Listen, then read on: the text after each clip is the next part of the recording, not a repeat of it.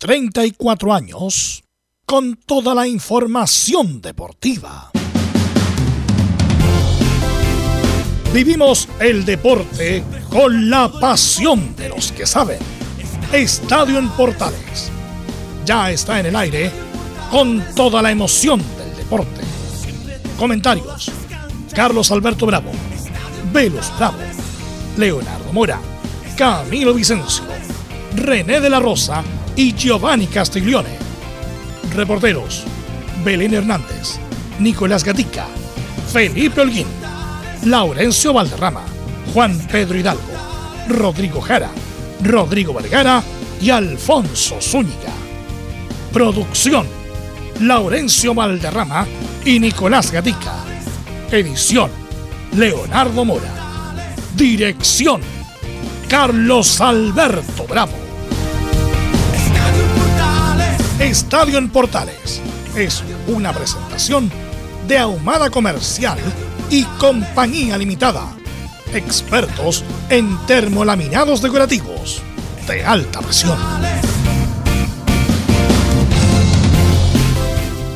Hola, hola, ¿qué tal? Buenas tardes, ¿cómo le va? Bienvenidas, bienvenido a la edición central de Estadio Portales 7 del 7 del 2022. Hoy Universidad Católica va por el milagro. Deportivo, por cierto. Ante Sao Paulo, 20-30 horas será transmisión de Estadio en Portales. Católica con bajas. Aquí Flamengo llega Arturo Vidal, que es la noticia. En Brasil, siguen las críticas a Colo Colo que ataca y llega, pero defiende mal. La U con lo mejor, y el primer minuto y desde el primer minuto con Domínguez visita Antofagasta. Tobar en la polémica. Anunó gol a River. Para muchos fue manos. Y fuera de la Libertadores ganó Vélez 1 a 0. Vamos con ronda de saludos en el día de hoy. Partimos con Nicolás Gatica. ¿Cómo le va Nicolás? Muy buenas tardes. Sí, buenas tardes a toda la sintonía estado en Portales. Claro, colocó lo que ya llegó al país proveniente de Brasil. Ayer entrenó incluso allá en tierras brasileñas justamente antes de volver a Chile. Bueno, ya preparan hoy día con todo el partido del día domingo frente a Deportes La Serena. Veremos que está la posible llegada del volante chileno argentino Juan Ignacio Méndez. Ok, esto y mucho más nos va a contar en su estilo Nicolás Gatica. Don Felipe Holguín, buenas tardes, gusto de saludarlo. Muy buenas tardes, Carlos Alberto. Gusto en saludarlo a usted y a todos los oyentes de Estadio en Portales que nos escuchan a, través de todos los medios azules, a todos los medios asociados y también a través eh, de a 1180M. Eh, comentarle antes un breve resumen de lo que hablaremos hoy en el informe de la Universidad de Chile al respecto. Eh, habló Bastián Tapia con la prensa de Universidad de Chile, dejó varias declaraciones que estaremos repasando en el informe de hoy y también tendremos unas que quedaron pendientes de Cristóbal Campos Vélez. Esto y mucho más en Estadio en Portales. Perfecto, muchas gracias. Hoy día juega Católica. ¿Para, acá, ¿Para qué estará Católica esta noche? Ante Sao Paulo por la Sudamericana. Nos va a contar esto y mucho más Belén Hernández. Belén, siempre es grato. Muy buenas tardes. Muy buenas tardes, don Carlos Alberto, y a todos los que nos escuchan hasta ahora. Sí, como bien usted lo decía, Ariel Holland hoy se va a enfrentar a, Sao Paulo con, unas, con bajas difíciles, con bajas sensibles para el equipo del técnico que venían siendo titular. No va a contar con ellos, son por molestias musculares y prefiere guardarlos para el partido de este lunes ante la Unión Española. Vamos a estar escuchando al técnico justamente Ariel Holland y también a Fernando Sampedri. Y vamos a estar analizando también las bajas con las que llega a Sao Paulo. Así que esto y más en Estadio Portales. Muchas gracias. Y nos va a informar de todo lo que pasa con las colonias. Don Laurencio, don Laurencio Valderrama, ¿cómo le va? Buenas tardes.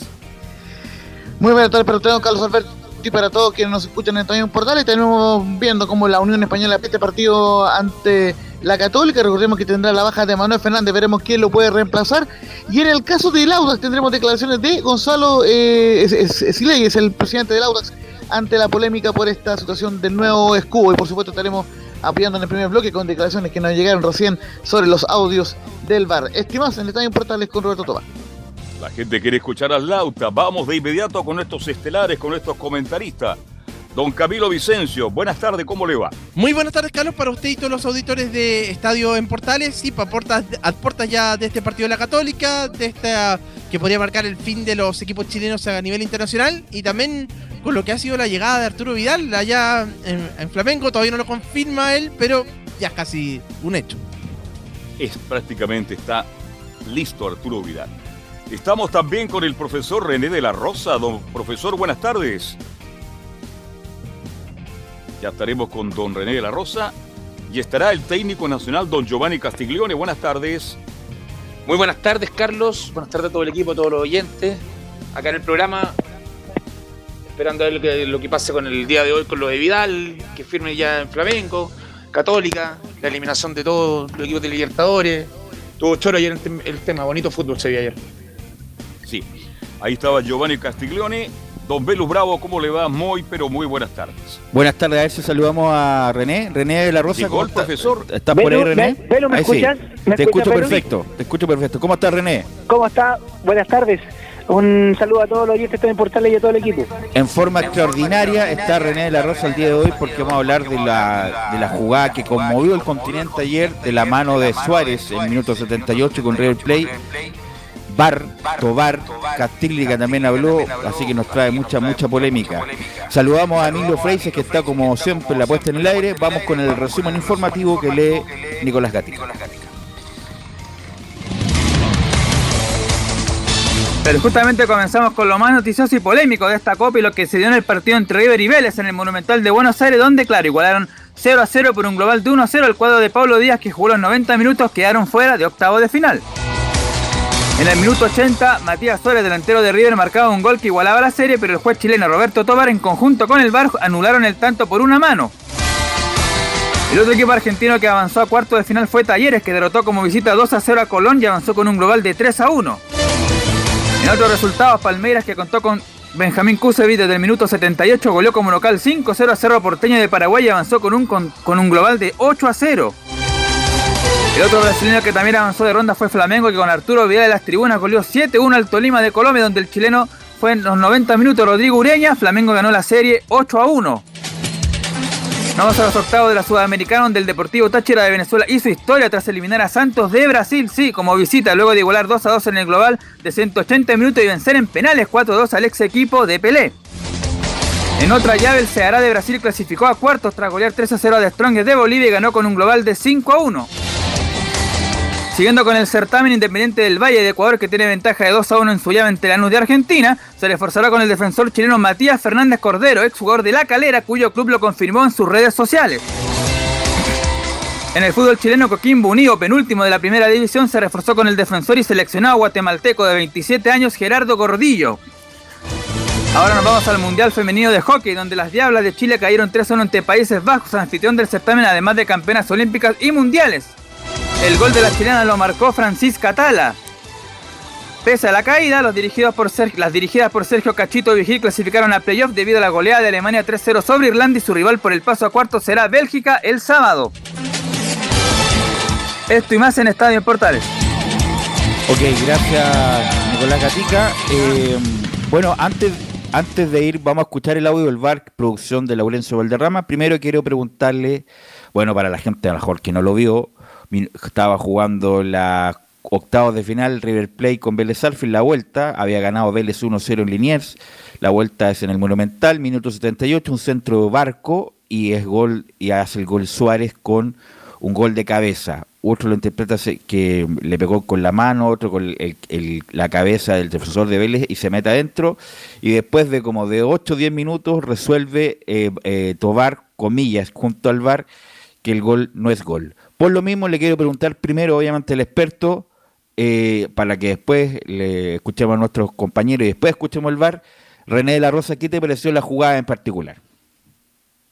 Mira, Velus, eh, una jugada lamentablemente eh, igual un poco complicada, lamentablemente se lo pasa le pasa a Roberto en los últimos minutos, un algo que es trascendental, pero yo creo que eh, resolvieron bien en esta jugada, es una jugada muy difícil en el en, vivo, en el sentido que en la primera jugada, sin, sin bar, sin nada, se ve un claro gol eh, de un cabezazo que se le gana al defensor y efectivamente con eso se podía ir a la tanda de penales. Lamentablemente, eh, y ayudado también por el VAR, eh, claro, no, no es lo que esperamos todos, que salga algo eh, rápido, pero Roberto tenía una decisión ya tomada, eh, para él no era en, en, en situ, habiendo la imagen incluso, pero ahí voy a, voy a recalcar algo, Velus y a todos los oyentes, que no sé si está normal, lo estaba tratando de averiguar, porque eh, intervino en su decisión eh, Claudio Ríos, que es su primer asistente. Así Se acercó al VAR y eso metió la cuchara, metió la cuchara Ríos. Claro, no sé si oficialmente está eh, aceptado eso, eso es lo que estoy tratando de averiguar. Lamentablemente mi amigo personal está en Argentina en el partido, en, en el, por la Copa también está en, encargado de VAR y no me ha contestado la, la respuesta que porque yo vi la imagen y efectivamente Claudio Ríos eh, intervino en la decisión y ahí Roberto parece que le creyó bastante a Claudio Río y decidió anular el gol y bueno, y con eso dejar eliminado a River. Pero varias preguntas, René. Eh, incluso Castrilli, te voy a leer lo que puso Castrilli ayer, que fue muy comentado lo que puso Castrilli. El VAR solo debe advertir al árbitro de la posibilidad de una falta. Insistirle al árbitro que cambie su forma de interpretar las imágenes en reiteradas oportunidades es inaceptable. Entonces la pregunta es, VAR llega, en cualquier momento vamos a escuchar el VAR, que parece que lo están, lo están enviando por correo, por correo normal, sí. Eh, VAR dice, para mí no es penal, pero el VAR insiste e insiste a pesar de la apreciación de VAR que no es gol. Entonces, ¿cómo queda René? ¿Quién, tiene la última opinión? ¿El VAR o el árbitro? Eh, el árbitro tiene, bueno, en primera instancia, bueno, y siempre en todas las instancias es Roberto, en este caso el árbitro central, el que toma la última decisión. Eh, bueno, para, para, vuelvo a repetir lo que inicié eh, este comentario, fue una jugada la cual eh, pasa en estos partidos solamente, pero tiene que pasar y para eso está también el VAR. pero yo digo, con la imagen que hay, hay una imagen ahora clara, el cual y lo que está pidiendo el VAR, que si es un gol marcado con la con la mano, o aunque ya dicho cabeza, te pareció mano, que es mano? ¿Te pareció que es mano, René? Sí, sí, sí, me pareció porque, a mí, a mí, me queda la sensación... trayectoria del balón. Sí, me queda la sensación, no sé, que es como que también va el choque con la cara del jugador de Vélez y después toca en la mano y ahí cambia de trayectoria. Tú lo ves mano, clara. Yo, eh, yo veo que hay un cambio de trayectoria, pequeño, pero es mínimo, mínimo, a través de la imagen de televisión nomás se puede ver ese cambio de trayectoria eh, del balón y con eso, son las que eh, lo que está ayudando en este minuto, no ayudando, sino dándole la razón al VAR y a Roberto en su decisión, porque era una difícil decisión en un mal momento, en el sentido, no hay momento en el fútbol bueno ni malo, sino que era decisivo y bueno, eh, yo creo que está correctamente la decisión de Roberto a través del VAR, pero en primera instancia para él era gol como se pero justamente, los esa, es, esa es la pregunta por René. El VAR no veo nada, yo veo gol, lo veo gol. Y después de 43 repeticiones 43, por eso la distorsión del VAR por René en este tipo de jugada, porque Tobar, Tobar, lo ve, eh, dice que es gol, el VAR e insiste, Roberto, tómate tu tiempo, ve la jugada, a pesar de que le, no, para mí es gol, bueno, insiste, insiste, insiste, y, mm, y bueno, Tobar después marca el no gol. Vamos a escuchar ahora si el VAR, el, el, audio del VAR que tenemos, Laurencio. Sí, eh, antes de escuchar el audio contextualización, muy brevemente, fueron cerca de seis minutos en que eh, Comebol libera este audio. De hecho, fue incluso un poco más de tiempo el que usa Roberto Tobar para el tema eh, de, la, de revisar la jugada y comentar un, eh, dos o tres cosas. La primera, los jugadores de Vélez no, no reclaman nada porque no observan nada eh, anómalo, solamente lamentan el gol. Cuando lo llaman del, del bar, así como en otros partidos, Roberto Tobar no iba a ir a, a revisar la jugada, pero finalmente le insisten, va a revisar la jugada y cuando revise la jugada en dos ocasiones, que antes de, del audio, en dos ocasiones dice que, que, que, es gol. Y le insisten a, eh, a, Roberto. Y justamente esta es la parte que vamos a escuchar. Los últimos 50 eh, segundos, un minuto, donde Roberto Tobar le, eh, le, muestran una foto, ni siquiera el video, una foto. No puede mostrarle una foto. No puede mostrarle una foto. No, no, la imagen congelada. la imagen congelada. imagen congelada entonces, entonces es, es ahí cuando Roberto toma, la decisión y, lo, vamos a escuchar ahora. Pegué las manos, sí. Ojo. El delantero cabecea en su propio brazo que está abierto y con inmediatez hace un gol. Ah, micro, a micro. Esa, esa para atrás, esa para atrás, esa para atrás. Dale, vamos. Calma, vamos mostrar de nuevo. Tranquilo, toma tu tiempo. Para, Mira, Mira que el delantero cabecea y pega en su brazo y cambia la dirección. ok, a ver. Para el punto de contacto. metele Punto de contacto, ahí está. El punto de contacto. cabecea y está el punto de contacto en el bíceps, ¿cierto? El Sí, perfecto. dale ahora, déjala continuar. Dale, dale. Dale. continuar. Y la termina con el balón, con la mano, con el brazo. Me parece, mano. Me parece que ganó la voz.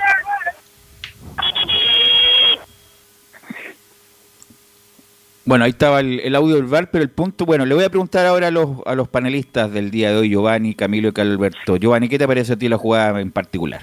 La primera jugada fue, para mí era gol, pero viendo el bar y rebotando en la mano. tal como 43 dice la veces, regla. sí. Sí, pero da lo mismo, pero... No, porque no, lo- da lo mismo. po. Es que eso Porque Belu. No, po, pero es que no, no es que hay una totalmente Para los detalles está el VAR. hay una ¿verdad? distorsión porque aquí lo que aquí yo- eh, René de la Acá Rosa hay una jugada y- puntual de un gol. Pero- y pero le pega en espérate. la mano, está bien anulado. Pero aquí los principios informables del VAR, ¿cuáles eran? Resuelve el árbitro en definitiva. Tobar dice que no, que no, le insiste, le insisten para que cambie de parecer. sí, pero ahí se equivoca Tobar. No, pero es que, bueno, pues la última autoridad es el árbitro, entonces no digan que la autoridad es el árbitro, que es el VAR. No digan entonces que O el sea, árbitro resuelve al final. Pero el VAR está para resolver estas no, jugadas no puntuales. está, el, el- el- justamente lo contrario. Pero para ti era gol, Belu. Pero no, no, es que va más allá de si es gol o no. Independiente que pueda haber estado equivocado Tobar, pero Tobar dice que es gol. Y no obstante que dice que es gol, el VAR le dice, no, ve bien. A pesar de que me pareció, le insisten, lo tratan de convencer en ese VAR para que cambie de parecer. Entonces hay una distorsión del VAR, entonces no vengan con el chamullo de que el árbitro resuelve, René, al final, porque el que resuelve en definitiva siempre va a ser el VAR. René, no sé qué te parece. Bueno, eh, a ver, sí, efectivamente me, me parece, bueno, todo eh, es es súper complejo en el sentido que eh, es una posición en la cual el árbitro siempre tiene la última decisión y siempre va a ser así. Pero, el, el- como bien dices tú, pero el, el, el VAR le insistió, le insistió, ve la jugada, ve la jugada, ve la jugada. Yo creo que aquí prevalece, prevalece, no la última decisión, sino que la justicia. La justicia, eso es lo que uno busca como árbitro siempre en un partido de fútbol, la justicia. Aquí, efectivamente, hay un gol que repetidas veces, aunque ya 46 veces como lo mencionaste tú, se vio la imagen, se repitió, se repitió, se repitió, y llegó a cambiar la decisión de Roberto, pero Roberto es el responsable del cambio de decisión. El VAR te puede insistir, te puede insistir, pero efectivamente, vamos a volver un poquito atrás lo que pasó Yo con, creo que, con- es- yo creo que no dijo no, no muy convencido que gol. Por eso, por eso es lo grave del asunto. Lo convenció porque- Claudio Río. Claudio claro, Río que no estaba muy convencido, no estaba convencido y por eso Camilo, Río- Camilo, disculpa eh, René, cuando termina Gallardo le dicen, ¿quién te convenció afuera? Le dice Camilo. Insisto, puede ser que haya sido mano, si no estoy diciendo que no haya sido, pero el punto del procedimiento es el punto, Camilo. Es el procedimiento. Y lo que pasa es que se- acá se habla, claro, de la imagen congelada, que no debería ser, y eso, en esa imagen congelada, ahí se ve que, que justamente está en el.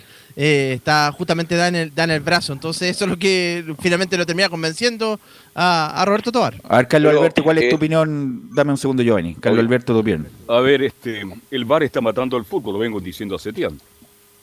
Yo creo que el VAR debe estar exclusivamente para hacer si el balón entró o no entró en un gol, porque definitivamente esto se enreda mucho, Velus. Aquí hay un error de Tobar porque tomó la decisión, yo vi la jugada igual que ustedes, y para mí es mano. Primero roce en la cabeza y después la mano desvía un poquito el balón y es gol. Entonces, aquí lamentablemente el señor Ríos, que no tengo el gusto de conocerlo, llevó a equivocarse a Tobar. Yo creo que si Tobar mantiene lo que tuvo en un principio, que es gol, no estaríamos hablando de esta situación. En el fondo, ¿quién arbitra en el bar? Son otros árbitros, son árbitros por René de la Rosa.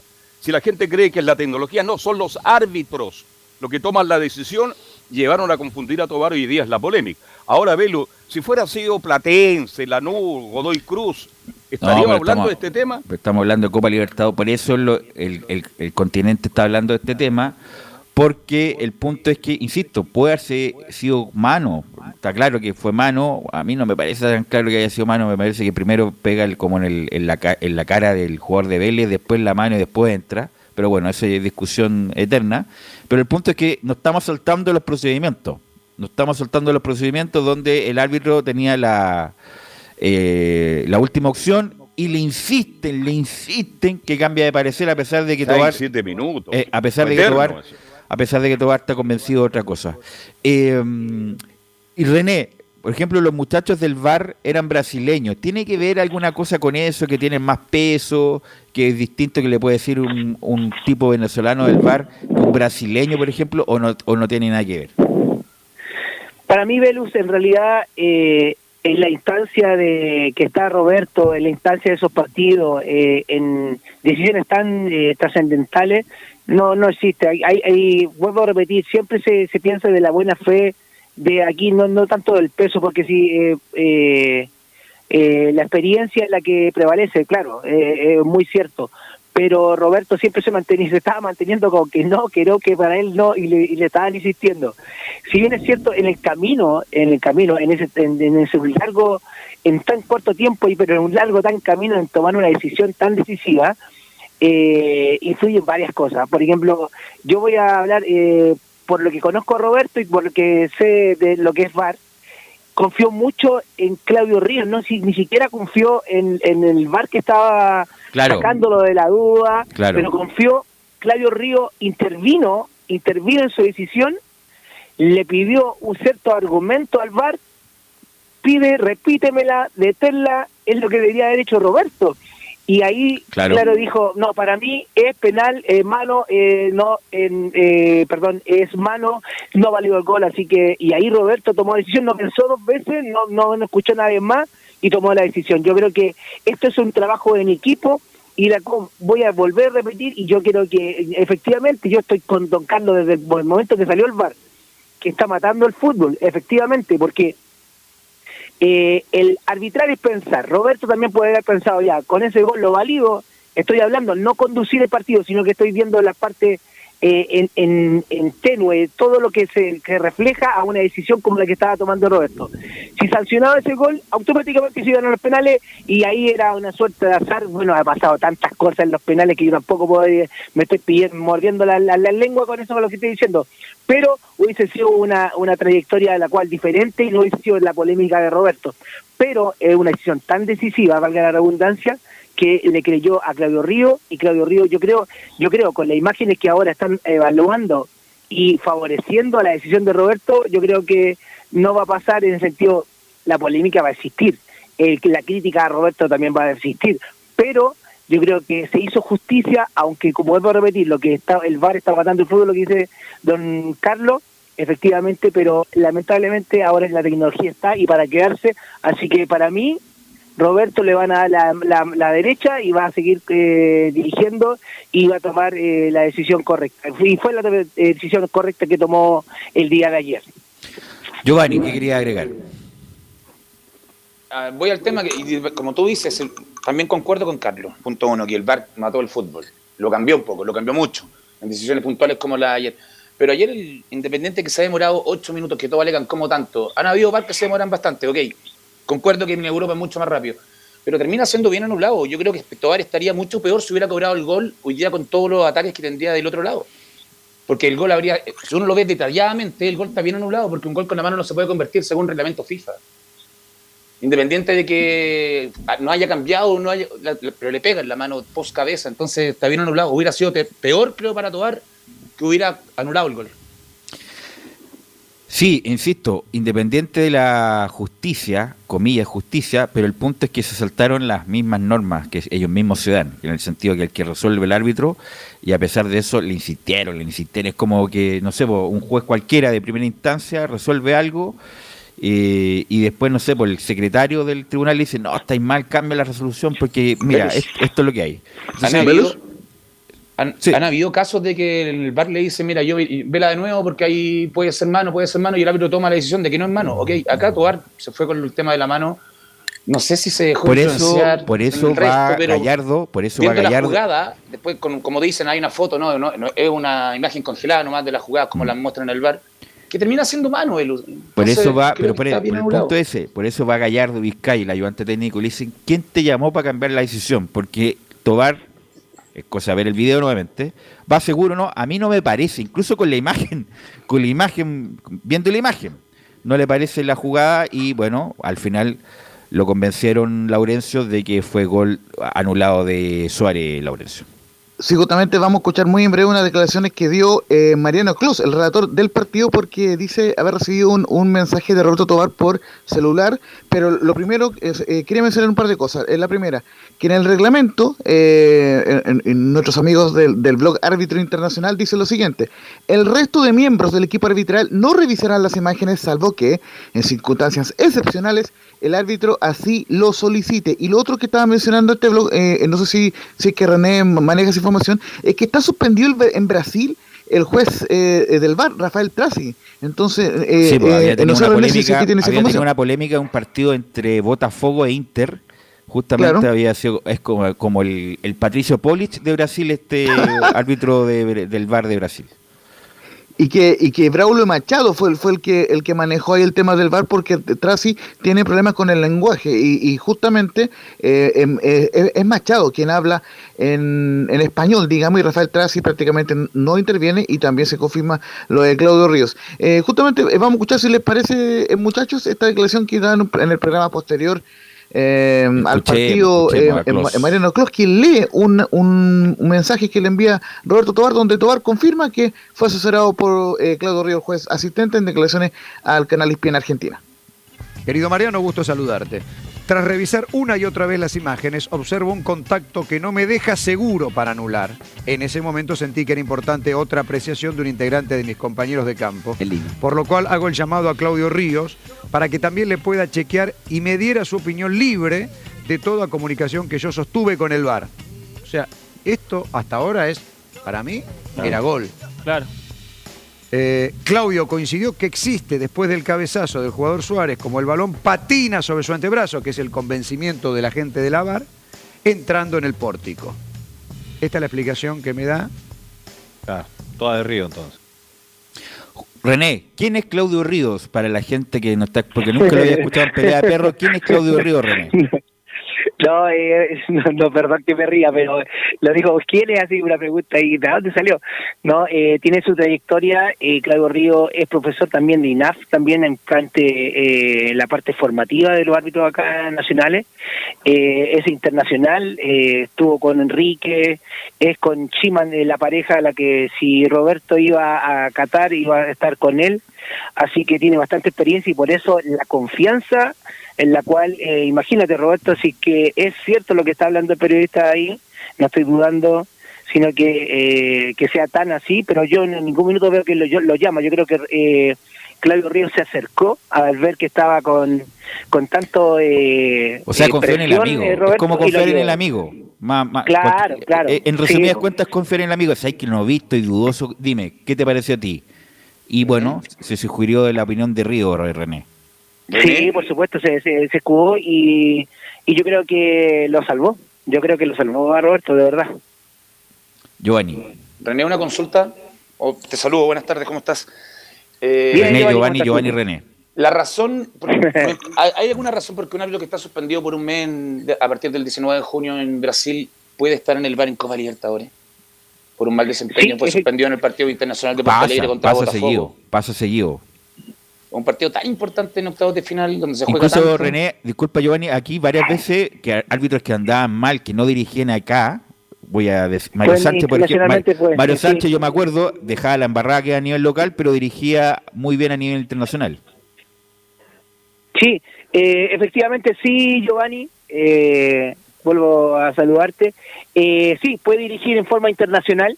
Eh, recordemos que los castigos, los castigos entre paréntesis, son de los tribunales de disciplina de cada federación eh, frente a algunos desempeños arbitrales, pero internacionalmente si es algo muy muy relevante, en la cual es muy eh, trascendental, ellos pueden hacer un oficio informándole a Comebol o en este caso a FIFA que ese árbitro está suspendido. Pero FIFA, a través de sus confederaciones, es lo que deciden si efectivamente puede actuar o no actuar en un partido tan trascendental o internacional, sea quien sea. Así que yo creo que la decisión que hay en la forma nacional es totalmente diferente a la internacional en decisiones para participación de árbitros internacionales. René, ahora una cuestión más bien personal de Tobar. ¿Cómo quedó Tobar después que no quedó designado al Mundial? ¿Lo tocó? ¿Cuál es tu, bueno, si es que sabe algo respecto de su, de su, diría yo, sentimiento después de no haber sido designado para el Mundial? Bueno, eh, la verdad yo creo que él, él solamente personalmente, eh, él sabe cuánto va, va eh, lutar, eh, no haber ido a este mundial, pero como, mm, como a ver, como consuelo, él está ahora dirigiendo todo lo que es eh, escuela formativa de árbitro del INAP, está como director de carrera, así que en ese aspecto no, no, no complementa, no, no, no sustituye nada, pero lo ha ayudado también a sacarse un poquito de la cabeza el no haber participado en, en su último eh, Porque era su mundial, era su, mundial, ya no fue, claro. Su mundial. Pero Roberto, yo creo que igual eh, lo ha hecho en su carrera, ha sido exitosa, no hay que dudarlo, no hay que dudarlo, no puede estar jugada, eh, ha sido totalmente exitosa. Es, es el árbitro el cual ha arbitrado partidos trascendentales que hace mucho tiempo ningún chileno lo había dirigido y más en esta instancia con el fútbol moderno. Así que yo creo que esto René, perdone que lo interrumpa, pero lo emocional interiormente debe estar muy mal Tobar, porque, perdóneme, Tobar merecía estar en el Mundial más allá de los problemas que tuvo en dos o tres partidos, que lo marcaron. El año pasado fue malo. Claro, aquí hay una política, de, usted sabe que existe la política deportiva en el fútbol, en todos los estamentos, Por supuesto. usted lo sabe, René. Y lo perjudicaron, lo perjudicaron abiertamente, Tobar sigue siendo para mí el mejor árbitro de Sudamérica, o si no el mejor pega en el palo, entonces emocionalmente yo creo que Tobar debe estar muy mal, porque como dice Velo, era el Mundial de Tobar, era el Mundial de Tobar, y sin Chile podía haber alcanzado a llegar a semifinales. ¿Y por qué no una final? Entonces, interiormente yo creo que debe estar muy mal, René. Sí, eh, en realidad es que una respuesta a la cual eh, es personal, sería muy, es personal. Mm. claro, es, es muy es muy prematura de parte de decirle, si sabe don Carlos, sí está súper eh, afectado y yo creo que por eso está pasando esto, no, me, le mentiría, porque cada uno sabe eh, los sentimientos que, que tiene, sabe la trayectoria, claro, todos deseamos es como el, deseo de, de, la selección, todos cuando dijimos, chorra, eh, por, eh, puede ser parte administrativa, ya vamos, todos así felices, y si ya después no vamos, eh, queda ahí, pero en este caso es algo personal, es algo individual. La carrera de árbitro es tan eh, independiente, a pesar que sea un equipo que, que se dirige a, a, arbitrar en forma a los mundiales, a las copas, es un equipo, pero es una carrera tan independiente, don Carlos, que efectivamente solamente Roberto sabe cuánto está sufriendo por no haber ido y por eso es muy prematuro decirle Dios, sí, está dolido, no, lo está, le dio lo mismo, me, le mentiría porque son dolores los cuales eh, en su carrera son tantos sacrificios diario en entrenamiento, rendimiento, eh, viajes, eh, lo cual yo creo que se merecía ir al Mundial claro que se lo merecía. Que es el, el, número uno para usted, para mí también el número uno ahora a nivel sudamericano, con todos los partidos que ha dirigido, con toda la, con la experiencia que tiene, efectivamente. Pero es un dolor el cual lo está viviendo él y lamentablemente yo no podía graficarlo. Desafortunadamente tuvo un muy mal semestre el año pasado, el segundo semestre, y ahí, bueno, vino las designaciones y lamentablemente Tobar quedó, quedó fuera. Bueno, René, te quiero agradecer. Sí. Muy, muy, muy breve, si me permite un, un minuto, muchachos, para preguntarle eh, eh, a René en cuanto al fútbol chileno. ¿Qué le parece que hayan absuelto eh, a Quitán Suárez por esa famosa mano en el partido de Palestino ante la Unión Española y, y, y va a poder jugar el día viernes ante, ante eh, Ojín? ¿Es un. Eh, ¿Cómo desacreditar a Juan Lara? ¿Cómo lo ve René? no es desacreditar. esto mismo, lo que se vio ayer con Roberto, con tomar una decisión y después eh, revertirla. Eh, el Tribunal de Disciplina eh, tiene toda la facultad para dejar o no dejar jugar a un jugador, para la redundancia. Pero no no es no es perder eh, acreditación, credibilidad en la, la, decisión de, de Lara. Pero no ayuda mucho, no ayuda mucho en, en, sí a lo popular pero si a la regla eh, no hay ningún eh, impedimento a que el Tribunal de Disciplina le quite o, les, o pueda hasta sancionar eh, jugadores. Así que en ese aspecto en realidad no, no te critican. Ok, René, muchas gracias, muy amable. Eh, nos encontramos mañana. Gracias. Teníamos que molestarte hoy día porque obviamente el tema, todo el continente habla de esta jugada en particular. Así que qué mejor que tener tus palabras para ilustrarnos respecto a la decisión de ayer de Tobar y el VAR. Así que nos escuchamos mañana. Muy amable, René.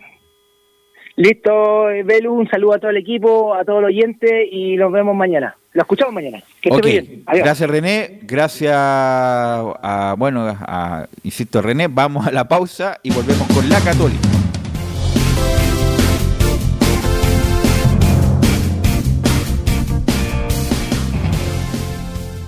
Radio Portales le indica la hora. Las 2 de la tarde, 5 minutos. Reparación laboral. Abogados especialistas en accidentes del trabajo, despidos injustificados y autodespidos. ¿Tuviste un accidente de trabajo en los últimos cinco años y ese accidente se originó en la conducta negligente de tu empleador? Es muy probable que tengas derecho a obtener una indemnización por los daños causados. Consulta gratis. Reparación laboral profesionales dedicados a entregar asesorías en temas relacionados con todo tipo de accidentes laborales en todo Chile, de Arica a Punta Arenas, www.reparacionlaboral.cl. ¿Quieres tener lo mejor y sin pagar de más? Las mejores series de televisión, los mejores eventos deportivos, equipo transportable, películas y series 24/7. Transforma tu TV a Smart TV. Llama al 973-718989. Twitter arroba panchops. Visita www.radiosport.cl, el sitio web de la Deportiva de Chile. Programas, noticias, entrevistas y reportajes, podcast, radio online y mucho más. Todo lo que pasa en todos los deportes lo encuentras en www.radiosport.cl. La Deportiva de Chile en Internet. Termolaminados de León. Tecnología alemana de última generación. Casa Matriz, Avenida La Serena, 776, Recoleta. Bono 22 622 5676. Termolaminados de León. Desde todo Chile. Desde todo Chile. Y para todo Chile. Y para todo Chile. Portales Digital está en todas partes. www.radioportales.cl Entre Marco Grande y Marco Chico, media vuelta y vuelta completa. Escuchas Estadio en Portales en su edición central. La primera de Chile, uniendo al país de norte a sur. 14 con 8, 14 con 8 en... y hacemos Estadio en Portales y saludamos por supuesto a nuestros amigos de reparación laboral. Tuviste un accidente de tu trabajo, te sientes con las manos atadas, te despidieron injustificadamente en reparación laboral, te asesoran y acompañan abogados especializados en derecho del trabajo. Los resultados lo respaldan. Consulta gratis a lo largo de todo Chile en reparacionlaboral.cl, porque reparacionlaboral.cl es tu mejor, tu mejor respuesta. Bueno, antes de ir con la católica, propiamente tal, o sea, pero le quiero preguntar al panel y parto por Camilo, que es quien regularmente comenta la católica. Bueno, ¿cuál es tu sensación de hoy día de hoy, Camilo? ¿Qué es lo que debería hacer Católica ante el, el difícil rival Sao Paulo?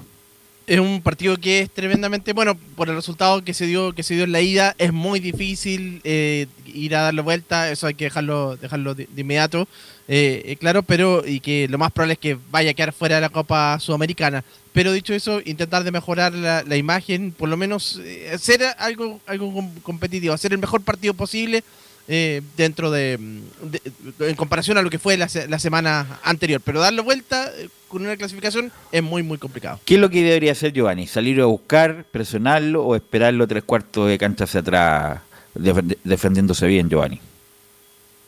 Debería aprovechar Velo el partido para poder mejorar, obviamente, la- sobre todo en el plano defensivo que no se vio bien acá, porque porque ir a ganar, ir a darle vuelta al partido creo que es algo muy difícil y, y no creo que tenga la capacidad para poder hacerlo.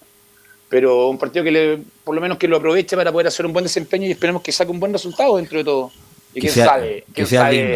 el milagro, pero que sea, como tú dices, un, un digno, un digno rival hoy día, que no se coma las goleadas que ayer tuvieron los equipos brasileños. Oye, increíble, de ¿eh? local. Lo del Palmeiras y el Flamengo. No, lo Mm. de, Fla- lo de Pal- Palmeiras lleva 33 goles y 3 en contra toda la Libertadores en 8 partidos. Mm. 33. Esperemos que no pase eso, a eso voy, que haga un digno partido y que sea y que le sirva, que le sirva al, pro- al profe Holland para ir afiatando su equipo para lo que viene en el resto del torneo. Deberían hacer una Copa Libertadores solamente para brasileños, ¿ah? porque cada vez es imposible ganarle a No, y Carlos ahora Alberto. piensa que ahora Flamengo suma a Vidal al mediocampo. Y le, Aunque y le dicen que el a técnico- Tol- oye, el técnico a no- Tolima, el- El de los mejores técnico no lo-. Dicen que el técnico no pidió a Vidal, pero si llega, llega nomás, dicen por allá Carlos Alberto. Sí, no, va a llegar. Este, ahora, si yo fuera Holland, este, bueno, hay que defender bien esta noche. Yo no, que, no quiero que la Católica haga el ridículo esta noche. Ojalá defienda bien y si tiene la opción de poder hacer daños en ataque, que lo haga. Pero cuando Holland dice que definitivamente deja muchos jugadores porque para él le interesa el campeonato en este minuto, está bien. Pero lo internacional, por imagen, por prestigio de Católica, tiene que hacer un partido digno. Ojalá que no lo encontremos con un 5-0, un 6-1, Dios quiera que no sea así. Católica tiene que tratar de jugar un buen partido y dejar una buena imagen. Ahora, en el fútbol existen los milagros, ahora casi es imposible, pero existen los milagros. Que Católica juegue bien por último velo y eso me deja tranquilo. Que pierda dignamente. Ha sido muy alabado todo el ciclo del Tati, Camilo, respecto de que llegó, a pesar de que estuvo aquí a, cinco minutos de que lo echaran, si no es por ese gol del Chapa Fonsalía con audio italiano. Eh, ¿Qué campaña buena tiene el Tati Burjovasic a nivel internacional con la Católica? Oye, ¿sabes qué? Justo se cumplen 11 años, 12 años hoy día desde que llegó José María Burjuasic a la Católica. Y, y en eso mismo estaba pensando, a nivel internacional, ¿sabes qué? Mira, llegó una vez a semifinales, pero no se recuerda por la forma en que mm, la, la forma en que, en que jugó el equipo. Con Lazarte, el primer año llegó a semifinales. ¿Ya Y estaba hay el que- Tati ya? Estaba el Tati el 2012. 2012. Sí. Ya. Llega a semifinales y pierden con Sao Paulo. Empatan Esa fue a- la gran campaña, dices tú, de- a nivel internacional. Eso como lo gran a nivel internacional, lo máximo que, que se llegó a nivel internacional. Insisto, Católica ha dominado el último lustro eh, a nivel local, Católica, pero a nivel internacional nada relevante, nada de relevante y siempre como que va de la mano. Colo Colo el 2006, que es decir, la U el 2011, pero desafortunadamente Belén, Católica no ha, no ha, diría yo, confirmado el dominio local, ni siquiera estamos hablando de una final o un campeonato, sino de alguna buena participación. Belén Hernández, buenas tardes. Sí, justamente como lo mencionaban todos ahí en el, en el panel, justamente Ariel Jola lo que busca es no llevarse una goleada esta noche, más bien hacer un partido digno, eh, mejorar en el, en el tema futbolístico, que es lo que ha venido trabajando desde la intertemporada en adelante. Y em, por supuesto prepararse también para el campeonato local, que es para lo que él apunta, el pentacampeonato, que lo han dicho en todos los tonos, eh, los la gerencia, los jugadores y el cuerpo técnico también clasificar, por supuesto, a la Copa Libertadores y ahí estar preparados para otra Copa Internacional. Pero lo que apuntan hoy, esta noche, es no llevarse una goleada y mejorar en el tema futbolístico, en, en- en el que el equipo se, se vea bien parado en, en la cancha. Y respecto al tema de eh, el, el equipo más bien tiene bajas importantes, bajas de última hora también. Ayer mencionábamos que eh, en lo, en lo los únicos lesionados que habían era Clemente Montes y Juan Leiva. Leiva que tiene un em, desgarro en el lado izquierdo y Clemente Montes que se está recuperando de esa eh, cirugía que tuvo que ingresar al quirófano. Y bueno, Luciano Agüed que eh, lo confirmaron, también se puede decir ahora porque no lo habíamos podido decir ayer, porque em, autorizó a que se mencionara que tiene COVID-19 desde el lunes que está en cuarentena, así que va a estar disponible para el partido de este lunes ante la Unión Española por el Campeonato Nacional. Esa es una baja de último minuto también. Y bueno, la- se le suma también a la de Mauricio Isla y a la de Raimundo Rebolledo. Que la de eh, Mauricio Isla, en definitiva, no va a poder contar eh, Ariel Holland con él porque no viajó. Tuvo un golpe que es, eh, eh, bueno, ante Coquimbo Unido, que no se, no se recuperó, no estaba al 100%, por eso se quedó acá en Chile.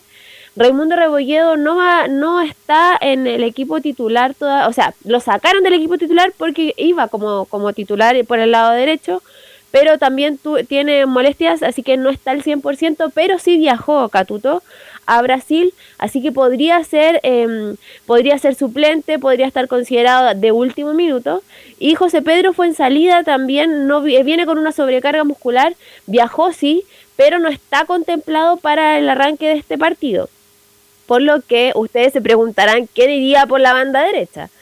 Iría por la banda derecha em, Daniel González, Daniel González que jugó en, eh, ante Unión San Felipe, si bien jugó como central por derecha, después cuando ingresó Branco Ampuero quedó Tomás Astaburó y Branco Ampuero como centrales y eh, Daniel González, perdón, quedó como lateral derecho, también tuvo su estreno con la selección chilena en un partido, eh, también que jugó como lateral por derecha, sí que lo va a probar, lo va a poner en esa posición, está aprobado ya Daniel González en el lado derecho. disculpa Belén, que juega ahí, en, en, Wander jugó mucho, mucho rato ahí, y en la selección con Rueda también jugó de lateral derecho, así que no es ninguna novedad el que lo puedan tirar por ahí Belén. Ahora, la categoría del rival sí eh, es diferente. Ah, obvio. Sí, porque con en el segundo tiempo, en el partido contra Sao Paulo, entró Patrick y que complicó bastante al jugador, de, justamente a Daniel González, que estaba en el sector defensivo.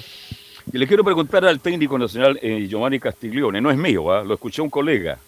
¿Cuántos centrales tiene la Católica? Y todavía no da en el, ancho. González, hasta Uruaga, Paz, Lanaro, Ampuero.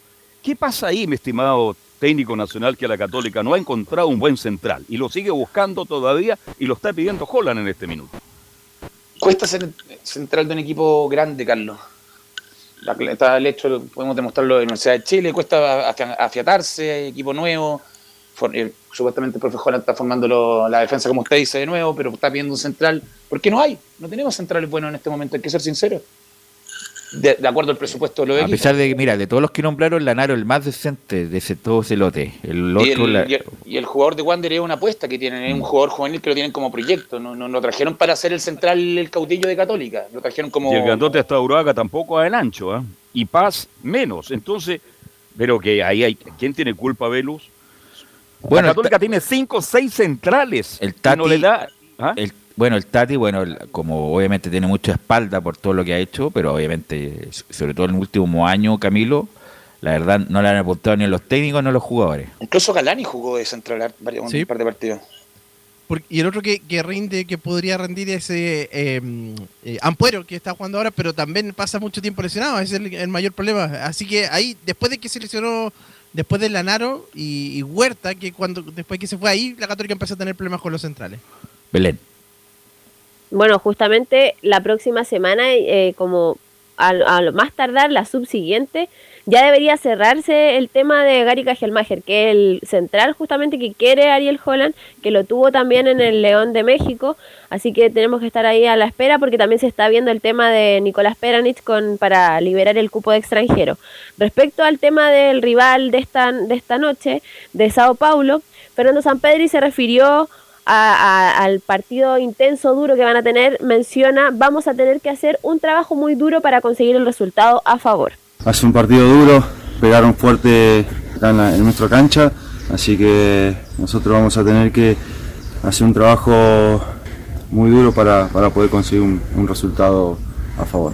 Bueno, nosotros estamos en un proceso de, de crecimiento donde vamos a buscar eh, algunas falencias que tenemos mejorarlas, lo que estamos haciendo bien, seguir creciendo en eso y en base de eso buscar un, buen resultado. Bueno, respecto a eso también, eh, el técnico Ariel Holland, a lo que ustedes comentan, em, no, no, no. Eh, antes vamos a escuchar otra, otra declaración donde menciona el técnico Ariel Holland, si pasamos va a ser un cuatrimestre muy complicado. Sí, bueno, si pasamos va a ser un cuatrimestre muy complicado porque son muchos partidos y si no pasamos va a ser el último partido complicado porque ya después vamos a tener Copa y Campeonato y yo creo que para eso sí tenemos un plantel muy competitivo y que bueno, cuando se ponga bien Matías Dituro, cuando se ponga bien Pinares, eh, Mauricio también. Es un, un golpe, es traumático, no es una lesión muscular, pero también venía en el último tiempo de hacer pocos minutos fútbol. Entonces cuando todo el equipo ya se engrane, yo creo que vamos a, a sentar bases muy sólidas para que podamos con autoridad pelear lo más arriba posible, distanciándonos de las posiciones este, de abajo y ya armar un equipo competitivo para el 2023, ¿no? Respecto a las bajas que tiene el, equipo mm, rival, el local en este caso, eh, bueno, a, a las, algunas lesiones que tenía que eran en el primer partido, también se le suman las tres bajas por expulsión que tuvieron. Recordemos que Sao Paulo terminó jugando con ocho jugadores en el duelo aquí en San Carlos de Apoquindo ante la Universidad Católica. Igor Vinicius, Jonathan Caleri y Néstor, jugadores titulares en el equipo de Rogerio Ceni, así que van a tener que ser reemplazados. Más adelante vamos a dar la, la posible formación que prepara Rogerio Ceni para enfrentar esta noche a la Universidad Católica, pero antes vamos a escuchar al técnico Ariel Holland en la última declaración, donde se refería justamente a lo que ustedes comentaban anteriormente, los equipos brasileños, la- las goleadas que hicieron anoche en, en los octavos de final de, de la Copa Libertadores, en Copa Sudamericana también so- habla sobre, sobre estos equipos y la también eh, las diferentes, bueno, el- el nivel que están sobre todos los otros equipos sudamericanos. Más allá de los jugadores que podamos contar nosotros o no en este partido, yo creo que eso está claro. Los, tres que en los últimos tiempos han tenido mayor presupuesto volcado al equipo, como es Flamengo, Mineiro y Palmeiras, yo creo que están un escalón arriba y muy cerquita vienen San Pablo y Corinthians, que también tienen jugadores de muchísima experiencia. Y bueno, creo que esto es lo que se va a ver en el próximo lustro, creo yo, en, el continente. Una supremacía desde la lógica, porque esto es fútbol, pero de la lógica de los equipos brasileños. Así que va a haber que trabajar muy duro, hay que, dentro de las armas con las que contamos los equipos que no tenemos esas posibilidades, ver cómo desde el trabajo, desde la metodología, desde tener cada vez equipos más sólidos, se achican las distancias y capaz que te toca una buena llave y uno la puede aprovechar, ¿no? Porque hay casos, tanto en la Libertadores como en la Sudamericana, que hay equipos que le ha tocado una llave dentro de lo que uno puede considerar más accesible y es trabajo y es también tener un poquito esa dosis de suerte. Bueno, eh, también consignar que ayer el Táchira, eh, en forma histórica, eliminó al Santos de la Copa Sudamericana, así que hubo ahí una excepción. Obviamente estoy, estoy de acuerdo con lo, que, con lo que dice Holland, pero también se produce la sorpresa y ayer hubo una, el Táchira de Venezuela eliminó al Santos Belén. Ya para ir cerrando, vamos a revisar la más probable formación que pararía el técnico Ariel Holland, que sería con cambio de esquema incluido, con el 4-4-2 que habíamos mencionado ayer, pero hay modificaciones respecto a lo que nombramos. Bueno, iría con Sebastián Pérez en el arco. Recordemos que Matías Dituro no está disponible para jugar en la Copa Sudamericana, así que va Sebastián Pérez en el arco, una línea de cuatro en el fondo con Daniel González por, por derecha, Tomás Astaburuaga, Branco Ampuero, la dupla de centrales y Alfonso Parot por izquierda. En el mediocampo iría Fabián Orellana, Marcelino Núñez, Ignacio Saavedra y Cristian Cuevas.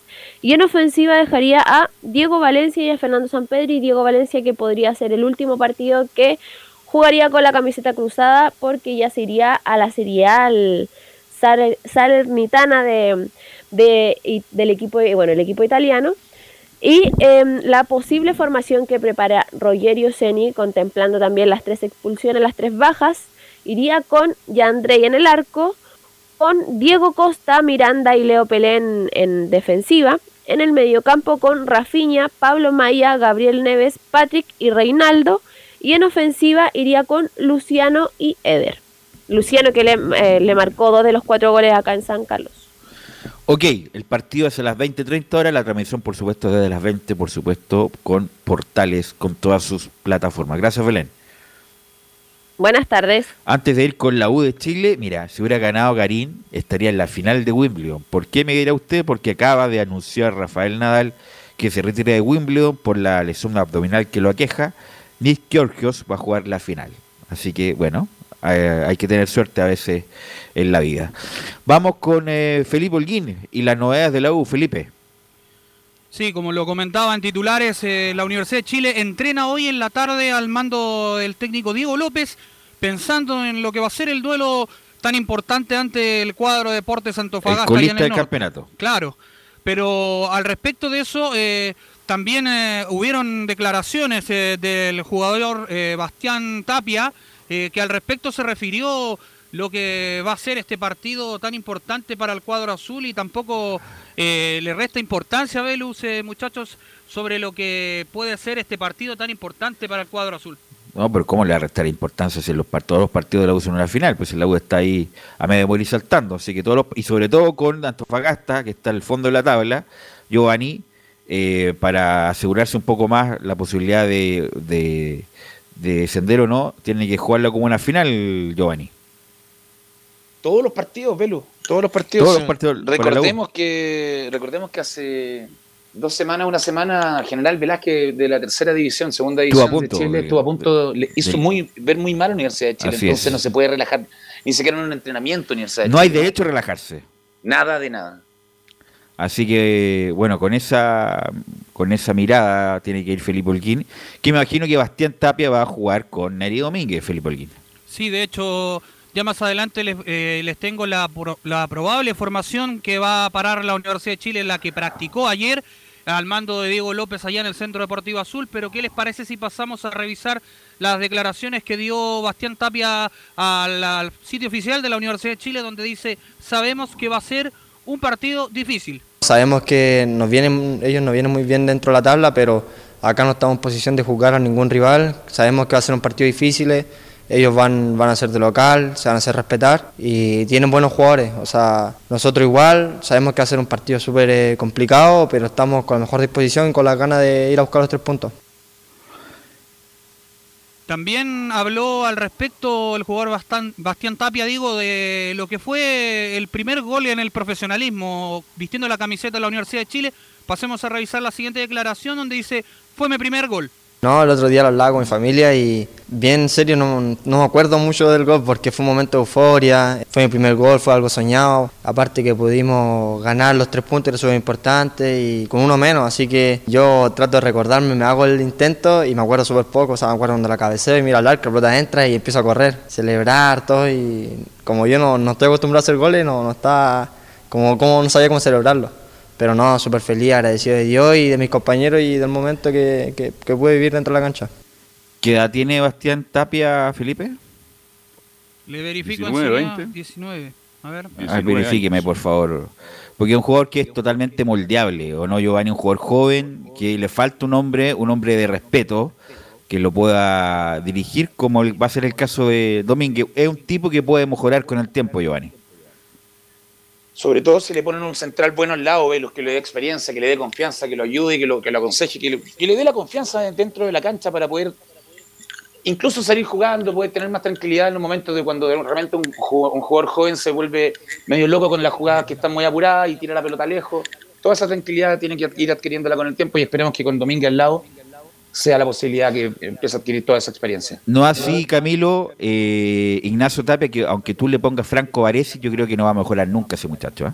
Y por eso el candidato, el que va a salir ahora en vez de, de, Bastián Tapia, sí, parece que ya no, no hay posibilidad de mejor. Aunque le pongan a Elías Figueroa al lado, no mejora Ignacio Tapia. Es, muy discreto ese jugador. Felipe, ¿qué edad tiene Bastián Tapia? 19, sí. 19, joven, muy joven, muy joven para y tiene un mundo para mejorar Felipe.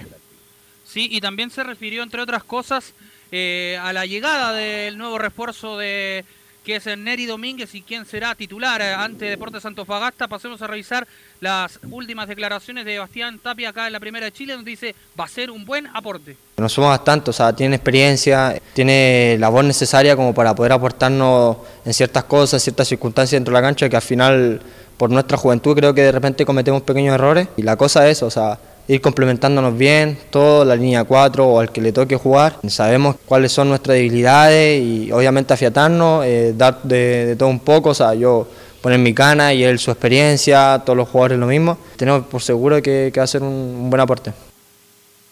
Ahí estaban las declaraciones, muchachos, de Bastián Tapia, quien hablaba con el sitio oficial de la Universidad de Chile. ¿Qué más me dice de la U, Felipe? Bueno, comentarles sobre los refuerzos. Eh, ayer lo dijimos, eh, uno de los que está sonando fuerte es Miguel Jiménez, hoy en Rangers de Talca, y el segundo es eh, Leandro Cañete, que milita en Santiago Morning. De hecho, Jiménez, como lo comentamos ayer, estuvo en la temporada 2015 y 2016. Eh, y después, bueno, comentarles también que el otro jugador que también está ahí en la órbita de la Universidad de Chile, que podría llegar a por seis meses al cuadro azul, estoy hablando de Le- del jugador Leandro Cañete, quien eh, milita en el cuadro del Santiago Morning. Está a la espera la Universidad de Chile de que la acepte el cuadro del Morning y ver si es que uno de estos dos eh, eh, ar- arqueros pueda llegar a la Universidad de Chile para competirle al arquero Cristóbal Campos Vélez. ¿Quién es el arquero de Fernández Vial, el titular, Giovanni? El meme. Meme Gamonal. ¿Y qué tal? ¿Cómo ha andado? Ha andado bien que experiencia. Yo lo tuve compañero en Temuco, era muy chico, tenía 16 años subido y obviamente en ese momento nunca pensé que podía estar en la lista de Universidad de Chile. Pero ha hecho buenas campañas, ha estado bien, ha sido parejito. Estuvo en Temuco en un momento también. En Temuco estuvo No es muy alto. dos ¿ah? años. No es muy alto. Pero, eh, pero ha andado bien por lo menos, se ve, se ve sólido. no- la Y si lo llaman bueno, de la U, ¿tú crees que Fernández Vial le ya van lo a pasar? conversé, hay una cláusula de salida que tiene el meme Gamonal en caso de llamar a un equipo de primera división. Ah, ya, ok. Lo conversamos ayer. en- Tendrían por- que pagar un, información. un par de un, un par de par de milloncitos. Ya. Pero hay Ahora, una ¿por qué salida Cañ- en caso de quererlo. Ahora, ¿por qué Cañete puede ir por seis meses a la venta de la U?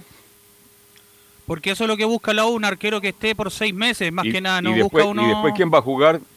Van a Van a darle que- la prioridad a Pedro Garrido. Eso es lo que busca Ahora, el mejor- técnico. Yo creo que están buscando por la emergencia más bien. Velus. Para cubrir estos seis meses y ahí buscarán otro el, el próximo año, sí. Yo traigo un jugador de cancha y el arquero me la juego con, el- con los dos que tengo Yo de también. la casa. Yo opino lo mismo. En la cancha falta mucho más que lo que falta en el arco, que el arco creo que está bien cubierto en este momento con el... Uy, se me olvidó el apellido del... Campos. Con Campos. El caso de no está lesión, Campo, Giovanni Castilón y Velo, y si no está Campo, se puede lesionar. ¿Quién juega? ¿Ustedes Ah, claro, Lo que pasa Habría es que que apostar a que juegue el juvenil, pero Carlos, yo prefiero traer un jugador de cancha, otro defensa, un contención para arreglar No, el si Universidad de estoy- Chile que seguir con un Yo arquero estoy que de va a ser acuerdo también con eso, pero, Pero va a ser reserva el arquero es muy importante el puesto de Es arquero. muy importante, sería una apuesta jugarlo así, que yo la tomaría en este caso teniendo solamente contrataciones que son número 3. O sea, si hay un llamado para Gamonal, la directiva de Fernández Vial no se va, no, no va a hacer No show. cierra las puertas. No cierra las puertas. Eso es lo que queríamos saber justamente. Bueno, y hoy día presentaron a Galinde, Felipe, y dijo cosas que dijo cosas que acá nos dijo ni en la declaración, comillas, corneta que se mandó acá, ni eh, verbal, Felipe Holguín. Sí, dijo varias cosas. eh, dijo que se había encontrado algo, había tenido problemas con algunos hinchas en el mall. Habló, entre otras cosas, al respecto textual que no, en verdad no quiso no quiso directamente decir quiénes con nombre y apellido eran los causantes de su salida del cuadro Mira, te leo, universitario. te leo, te leo lo que vi, eh, Salió una frase, comillas.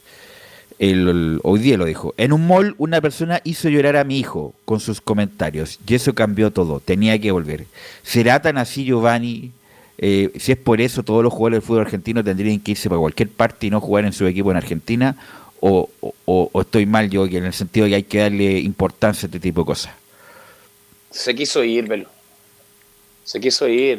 Y obviamente, porque en un principio eran amenazas de muerte, eran graves, pero ahora son en un y en un momento salió declarando que no, no existían las amenazas de muerte, Claro. las amenazas. Se quería ir, no estuvo contento en el de Chile y se quiso ir a, su país, esperar un mundial que viene supuestamente y, y ser nominado. Eso es lo que yo creo que quería Galinde y estar en su casa. No, no le gustó Universidad de Chile, no le gustó Chile, a lo mejor con todo el tema morbo que había con el tema del mundial, también a lo mejor se sintió como más en un, en un terreno más hostil y, y decidió partir. Eso es la, hay que hacer la corta. Él no quería estar en Universidad de Chile, se quiso ir y se fue.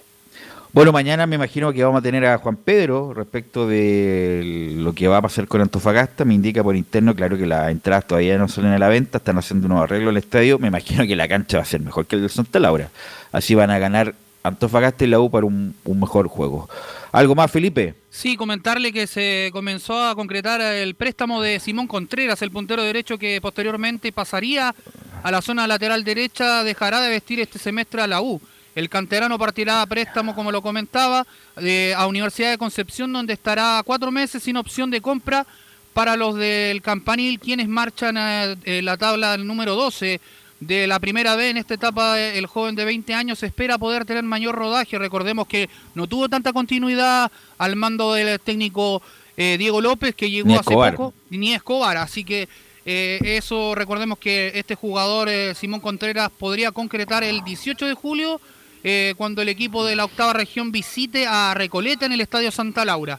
Te quiero preguntar, Giovanni, por Contreras. ¿En qué sentido? Un tipo que corre mucho, con la pelota en los pies le cuesta mucho, no tiene pausa, no tiene freno. Eh, Está bien que siga, mira que es, es- es fuerte lo que voy a decir, ¿está bien que siga su carrera profesional o debería ya pre- estudiar? Eh, Darle la oportunidad a Belu, obviamente. Es joven todavía, ¿no?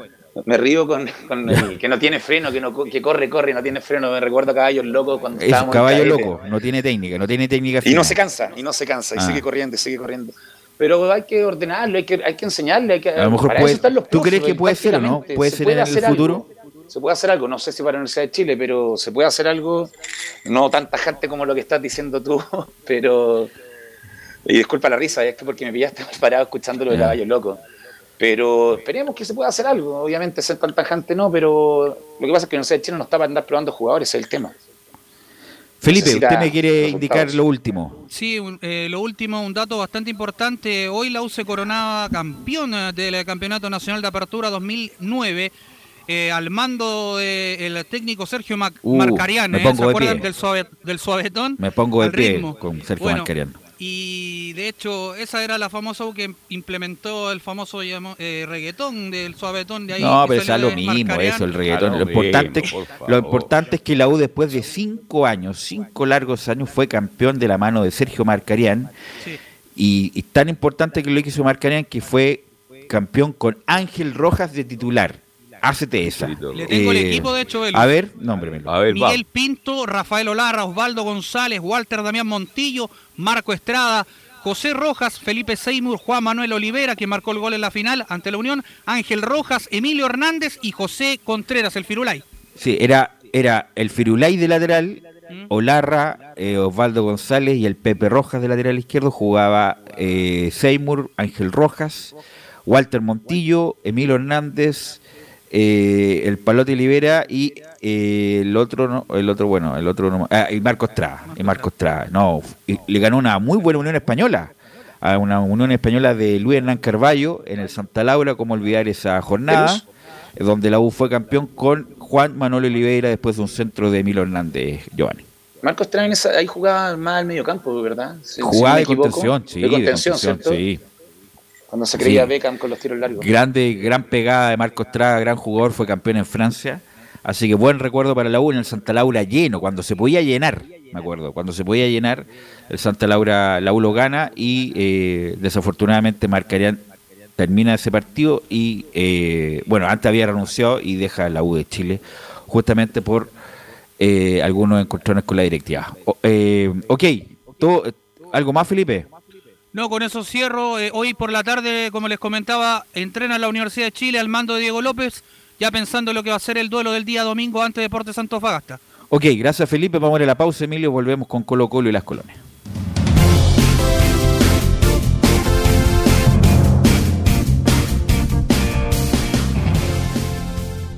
Radio Portales le indica la hora.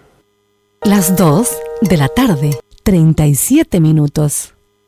Lleva al siguiente nivel tus eventos, ceremonias, conciertos y potenciando tu audiencia con DS Medios. Servicio de transmisión de TV en circuito cerrado y vía live streaming HD. Tecnología de punta y un equipo profesional nos permiten realizar transmisiones sin cortes y con la más alta calidad. Cotiza ya ingresando a www.dsmedios.cl. Visita www.radiosport.cl, el sitio web de la Deportiva de Chile. Programas, noticias, entrevistas y reportajes, podcast, radio online y mucho más. Todo lo que pasa en todos los deportes lo encuentras en www.radiosport.cl. La Deportiva de Chile en Internet. Comercial IAC y Compañía Limitada. La mejor calidad mundial en laminados decorativos. Comercial IAC y Compañía Limitada es Pertec en Chile. San Ignacio 1010. Santa Rosa 1779, Avenida Mata 446 y Portugal 501. Comercial IAC y Compañía Limitada es Pertec en Chile.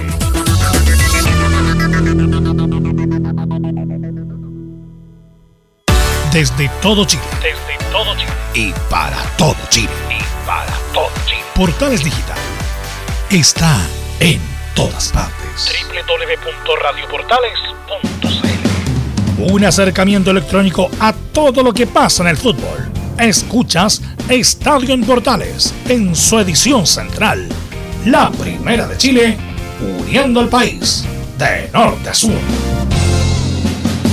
14 con 40, 14 horas, 14 horas con 40 minutos. Saludamos, por supuesto, a nuestros amigos de reparación laboral, que son abogados especialistas en accidentes del trabajo, despidos injustificados y autodespidos. Consulta gratis en todo Chile en www.reparacionlaboral.cl porque reparacionlaboral.cl es tu mejor respuesta. Antes de ir con Colo Colo, quisiera seguir con este tema en el sentido de algunos jugadores que eran muy discretos al inicio, Giovanni, que uno pensaba que no tenían ninguna posibilidad y con, a punta de trabajo y esfuerzo tuvieron una buena carrera. ¿Me, puedes, ¿Me podrías nombrar uno? Rápido, Jorge Vargas. Jorge Vargas, buen punto. Camilo, a ver qué... qué, qué, qué Cristian Álvarez. Cristian Álvarez, ¿qué jugador te- se te viene a la cabeza con que eran discretos técnicamente y a punta de trabajo y esfuerzo tuvieron una correcta carrera? Camilo. Carlos Alberto, a ver si tiene algún, algún nombre. Es que he visto tanto jugador. A raíz de lo que ustedes comentaron sobre Contreras, le veo muy poco futuro. ¿ah? Este, mm, en la U, por ejemplo, hay tanto jugador que llegó a la U y, y que tuvo Pero la suerte uno, de uno que tuvo Eh, la no, que, Pepe Roja en nombrar la U. uno. ¿Ah? El Pepe Pepe Roja. Roja en la U para mí. fue El puro Pepe Roja en la U es una en- Gran y el- campaña. el Pepe- eh, gran campaña porque Ejemplo de no creían sacrificio. mucho en él y después de menos a más. Porque tuvo conciencia, trabajó, se dio Jugó cuenta mundial. dónde estaba. Se dio cuenta que estaba en la U. Y hay jugadores que están en la U y no se dan cuenta dónde están. Cuando ustedes hablan de Tapia, yo le veo que, perdónenme, pero yo, a los 17 años, si no hay un jugador con condiciones, Velo no puede seguir avanzando en la No, carrera. pero hay algunos jugadores que les falta, con- que son discretos técnicamente, pero que tienen una gran potencia física y con esfuerzo y con trabajo hacen una carrera correcta como lo que me nombró eh, Giovanni. Vargas, Álvarez, el Pepe Roja. ¿Alguien más, Camilo? Ojo, ve los que nombramos a tres capitanes. ¿eh? Vargas en Italia fue capitán en algunos No, pero por eso que digo, estuvo. que al principio tenían ahí, eran ahí nomás y fueron Sí, una sí, buena carrera. No, y llegaron a ser capitanes de su equipo, a eso voy. O sea, El mismo, el mismo. Luis, el de Colo Colo, pues el rubio, ¿cómo se llama? Luis Mena. Luis Mena. Luis Mena. Otro que apunta a sacrificio tuvo una tremenda carrera y después la farrió fue el Kika Cuña, que en un momento estaba fuera de Católica y Juvenal Olmo lo llevó a Unión, donde empezó su nueva carrera y llegó a Feyenoord. Luis Mena era un discretísimo jugador y Bueno, bueno, histórico. fu- fue campeón en Colo Colo no por su protagonismo, pero fue un jugador complementario interesante. Pero Bueno. pongamos un ejemplo para que la gente. Iván Zamorano, pues, Velus. Pero Zamorano, sí, ese yo tenía en la cabeza, pero Zamorano tenía un cabezazo extraordinario que difícilmente alguien más lo puede tener el rechazo y tenía una movilidad extraordinaria. Lo que pasa es que no era pichanguero, que es distinto, pero condiciones tenía. Sí, pero Velo, Claro. lo que hace Zamorano con Valdano, que le dora la mano y termina siendo No, un chichi goleador, pero ya, es sacrificio. Pero, venía ya de del. Sevilla, venía del Sevilla, había ah, hecho, había hecho campaña. ya. Sí, no, Pero pero, yo parto un- de más un atrás, ejemplo de, es un ejemplo Y, de, de, y, espérate, y del Cobresal era un jugador de proyección y- Cobrandino, y lo mandan a Cobrandino y sale goleador de, pues. y sale goleador de la segunda división. Pues vení, vení- tenía su lo que pasa es que no era pichanguero como el Chupete Suazo, en el buen Pero se sentido me refiero. A eso es lo que refiero, Velo, yo yo lo vi en, en Cobresal incluso- tantas veces. ¿ah? Incluso yo voy con jugadores más discretos todavía que a pesar de lo discretos que eran, hicieron una correcta campaña como los que ya hemos nombrado. Y bueno, pero son, son casos del fútbol que hay muchos, hay muchos en el mundo. Eh, vamos con Colo Colo, Nicolás Gatica. Bueno, Gabriel Suazo, quizás podría ser otro ahí hablando de. No, pero eso de- es bueno. Suazo es buen jugador. Gabriel Sazo siempre tuvo condiciones técnicas Sí. y habilidoso. Algo le pasaba en la ca- inteligente. Algo le pasaba. Claro. Luis Mena, Luis Mena, yo creo que el ejemplo en Colo Colo que Mena era, Porque Mena era rápido, no. Era técnico, no. Tenía cabezazo, no. Era vivo, no. Pero a pesar de todo eso, hizo buena carrera Lucho Mena. Hizo tremenda campaña, tremenda carrera. Perdón, ¿puedo, puedo dar el último nombre? Marcelo Zunino. Zunino. Marcelo Zunino. Zunino Pero- no fue nunca extraordinario, pero tuvo tesón, tuvo garras tuvo- y llegó y jugó A en primera. primera división relativamente bien. A pesar de que no hizo una gran carrera, nunca llegó a un equipo grande, nunca llegó a una selección, pero por lo menos jugó en, en- en varios equipos de primera. Ahora sí, Nicolás. Bueno, volviendo a Colo Colo, claro, bueno, el equipo de Colo Colo, como dijimos, ya dio vuelta a la página de su eliminación en la Copa Sudamericana frente a Inter de Porto Alegre. Eh, volvieron ayer en la noche, justamente de Brasil, de hecho tuvieron el último entrenamiento. La gente de, Colo Colo justamente en Brasil y viajaron justamente ya para preparar el partido del día domingo frente a La Serena. Hay que dar vuelta a la página, pero claro, al hincha todavía le que, sigue dando vuelta a lo, que pasó con el partido entre Inter de Porto Alegre.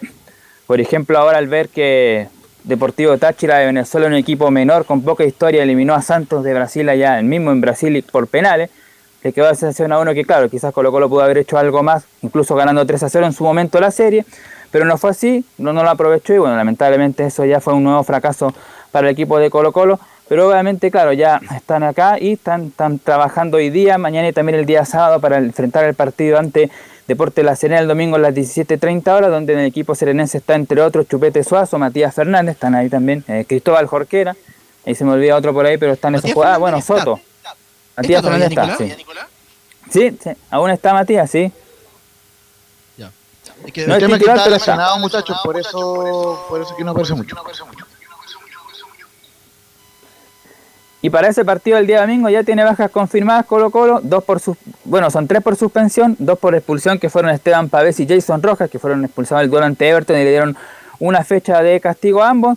Óscar Opaso, el torto Opaso, el lateral derecho que está fuera por acumulación de amarillas, tres, y César Fuentes que está lesionado. Ya son cuatro bajas que va a presentar sí o sí el equipo de Colo Colo el día domingo frente a Deporte La Serena. El resto del plantel, hasta el momento, faltando entrenamientos todavía y día, está bien, pero esas serían como las, las principales bajas que va a tener el equipo de Colo Colo justamente para enfrentar a La Serena, tratar de mantener arriba en el liderato, si bien es cierto tiene 30 puntos, pero está solamente a uno por sobre Ñublense y la Unión Española y a 3 de, por ejemplo, eh, ante, Cobresal, así que tiene que tratar justamente de ver el despegue este fin de semana, este día domingo a las 5 y media, justamente ante el estadio monumental frente a Cuadro Serenense, pero claro, ya eh, vamos a escuchar justamente algunas declaraciones todavía de, de Gustavo Quinteros, sobre un poco hablando lo que pasó en el partido ante Inter de Porto Alegre y lo que ya tiene que pasar ahora, enfocarse en el campeonato, porque se le pregunta a Quinteros si influyó o no de manera negativa el público en contra en ese duelo ante Inter y esto responde.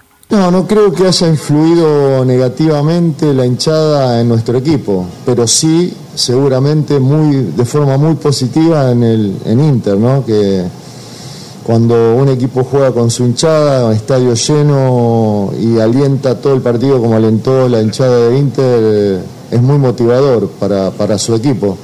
Yo creo que ellos entraron muy motivados, apoyados en todo momento por la gente y jugaron a un buen nivel futbolístico y nosotros estuvimos muy por debajo de nuestro nivel. Nosotros, si hubiésemos jugado a nuestro nivel, el resultado no hubiese sido este, estoy seguro.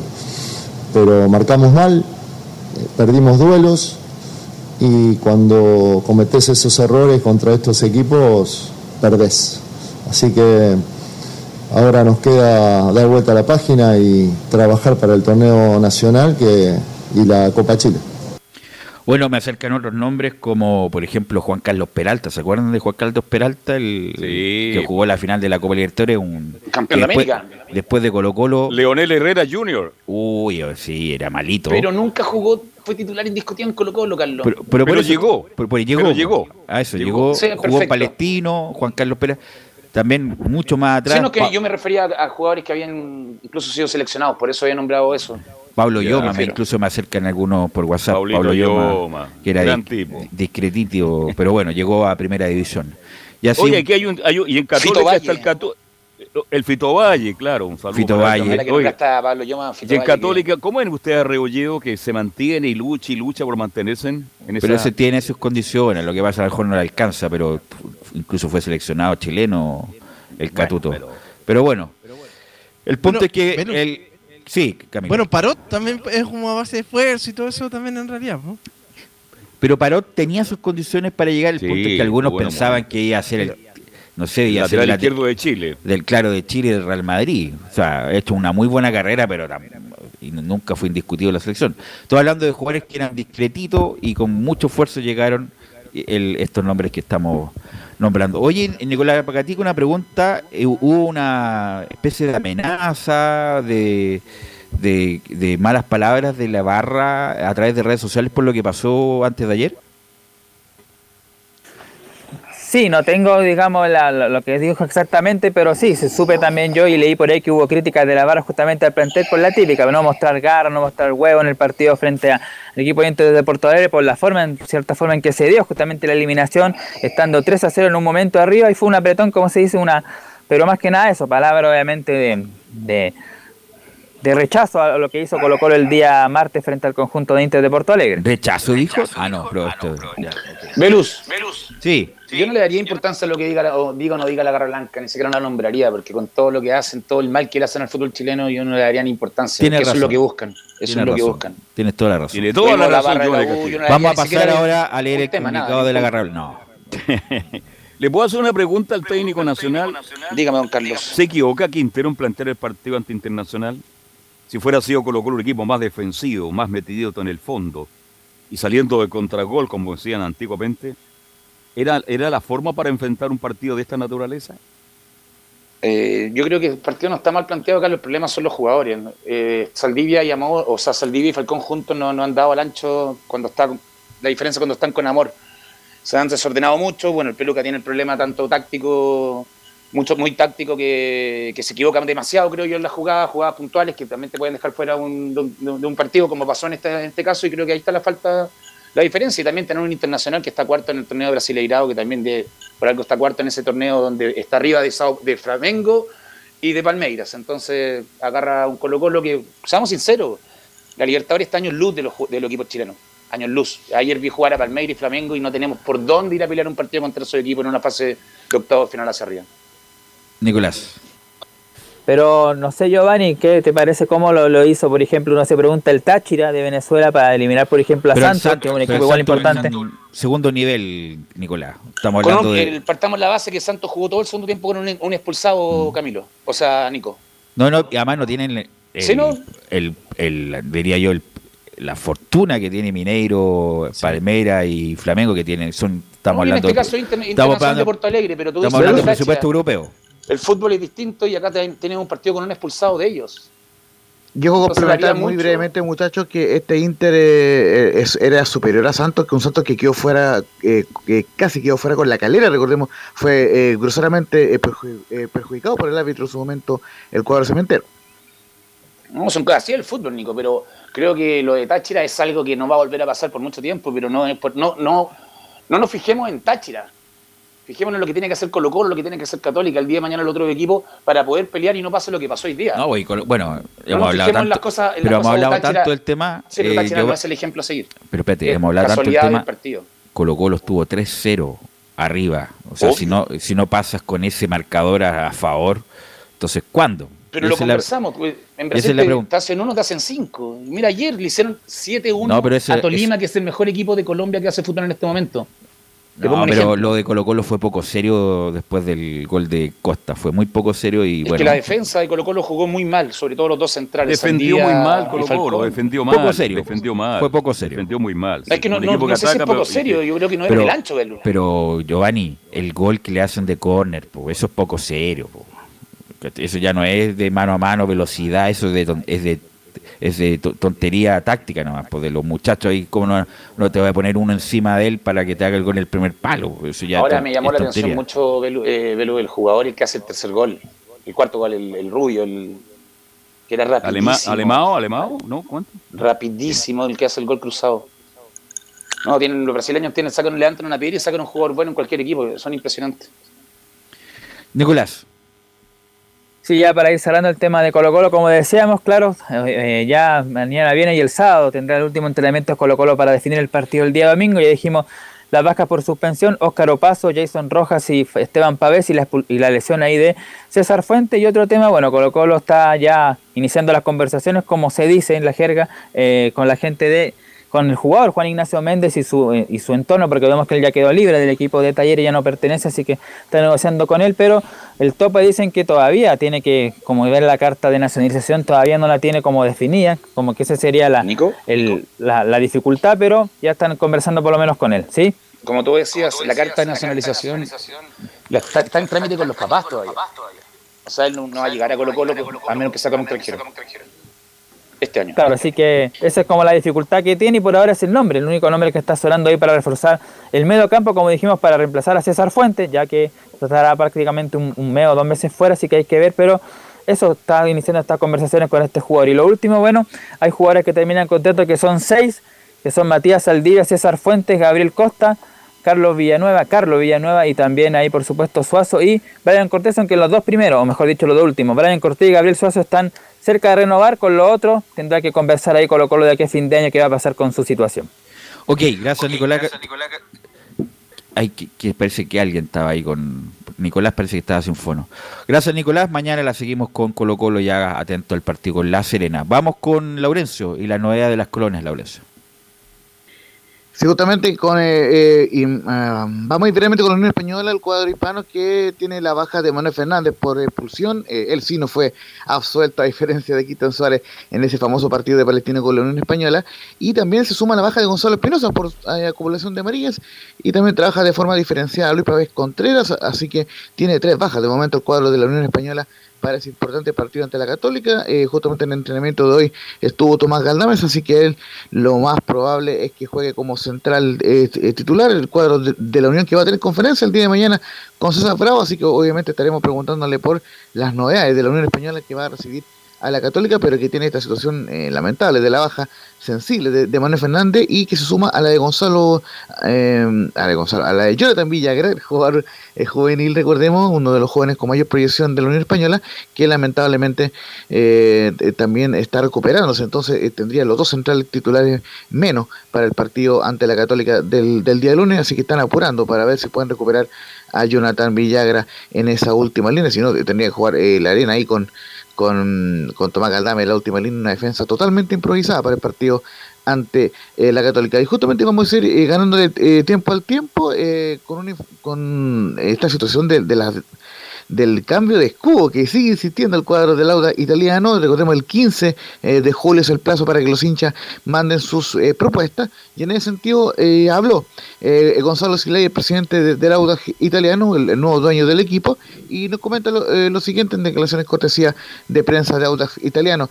dice la primera, queremos que el Audax sea una referencia en la innovación. En el Audax iniciamos una gestión nueva en febrero de este año 2022 y nuestros planes son muy ambiciosos. Tenemos un proyecto para hacer del Audax un equipo que esté constantemente en zona de copas, que sea moderno, innovador, que haga honor a su historia de haber sido campeón cuatro veces, que constantemente sea referencia en la innovación en el fútbol chileno, tanto dentro de la cancha como fuera de la cancha con sus hinchas. Y en ese sentido todos los clubes italianos, que son nuestra referencia de la Serie han actualizado sus insignias a lo largo de su historia. Nuestro club tiene 112 años de historia y sentimos que este es un momento adecuado para hacer una modernización del escudo, manteniendo los elementos esenciales, que son el origen de un club de ciclismo, que fue el Audax en 1910, son los rayos de una rueda de bicicleta, la bandera italiana. Le vamos a agregar distintos elementos que surjan de este concurso que, que estamos haciendo abierto para los hinchas.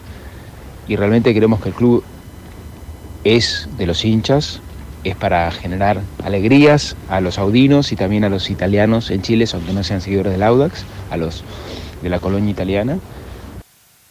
A ver, qué mejor que preguntarle a Giovanni, yo sé que algo dijiste el martes, pero quiero escucharte con lo que escuchaste de este muchacho dirigente del Audax de partida pienso que hay cosas más importantes que ocuparse del escudo, con todo. Ajá. Ordenar el equipo, tratar, como ellos mismos dicen, tiene una historia, tiene torneo, entonces démosle importancia que tiene el equipo y tratemos de meterlo en copas internacionales. Primero que preocuparse de un escudo que lleva años y que yo no lo cambiaría. Yo no cambiaría el escudo ni un equipo. Eso es pensamiento, mi, mi, mi pensamiento. Estoy de acuerdo contigo, aunque sí él, él tiene un, bueno, en el sentido que, por ejemplo, el Inter también con mucha polémica cambió el escudo y el Milan también pero la verdad eso no quita, ni pone ni quita la verdad, porque un escudo de tantos años, centenario, el Audax italiano, que yo creo que la modernización va por otro lado, no vienen, por el escudo. Bueno, a eso voy, vienen llegando y lo primero que quieren hacer es el escudo, no, arréglame el equipo. Arréglame el equipo, arréglame la infraestructura del estadio, arréglame el tema de entrenamiento, arréglame los cabetes y después veamos cuando tengamos resultados, haz lo que queráis, hay una- un concurso, cambia el escudo, pero primero demuestra para que el hincha primero se, se vuelva a empapar con, con, lo- con Audax, con ganas de ir al estadio peleando algo. Ahora el punto, esto hace, lo hacen, Giovanni, tú que conoces bien la colonia, porque la verdad hay pocos hinchas del Audax, entonces no, no, no van a vociferar tanto. Si fuera otro equipo, a lo mejor sería un escándalo en este momento. Pero están indignados, ojo. Están Bueno, tú por eso te pregunto, tú tienes amigos de la colonia. de la colonia que son hinchas que viajan cuando el Audax le toca la Copa Internacional, no sabéis cómo la disfruten y la gozan.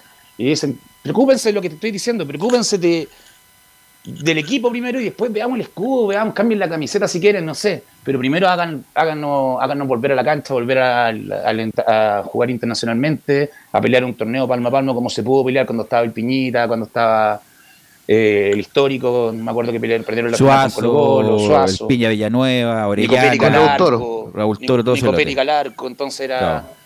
Volvamos a eso y ahí cambien el escudo. Están de otras cosas que son, creo que segundo plano, en mi, en mi pensamiento. Belu. A ver si tenemos la semana la posibilidad de sacar a, ah, bueno, ya, ya dijimos que no, a Zunino, que bueno, no está hablando con la prensa por otros motivos, pero bueno, eh, a ver qué opina respecto de este cambio de insignia, Laurencio. Sí, justamente vamos a ir con una última declaración que, ojo, que ya le pone fecha al nuevo escudo, agosto de este año. Dice, invitamos a los hinchas que propongan sus ideas para el escudo. Y en ese sentido hicimos un proceso abierto, innovador, que no se, hecho, no se hizo nunca en América Latina, de invitar a los hinchas a que propongan sus ideas. Son ellos quienes viven y conocen al club. Y tenemos un gran comité, esta que está conformado por distintas entidades de la colonia italiana relevantes, que van a dar su opinión y de todo eso va a salir el escudo nuevo que el Audax usará a partir de agosto de 2022 y en adelante. Como ven, ya le puso fecha ahí el dueño de- del Audax, el presidente Gonzalo Celey, y recordemos que el Audax jugará el día sábado a las cinco y media ante Huachipato en Rancagua. Eh, eh, veremos que termina este tema del escudo, muchachos. Ok, ¿algo más, Laurencio? Y una última eh, eh, info- información que la estábamos comentando ahí por internet con el Nico Gatica, y como no, no tenemos estadio eh, PM, Rafael Nadal se retira de, de, de Lo Wimbledon por lo comentamos. Ya lo comentamos. Lo comentamos. abdominal. Claro, Sí. eh, el- lo, lo que quería eh, eh, eh, me- me- mencionar es lo siguiente, eh, que ayer todos vieron que estaba sufriendo con dolor abdominal, algo no iba bien, hoy he confirmado que tengo una rotura en el abdominal.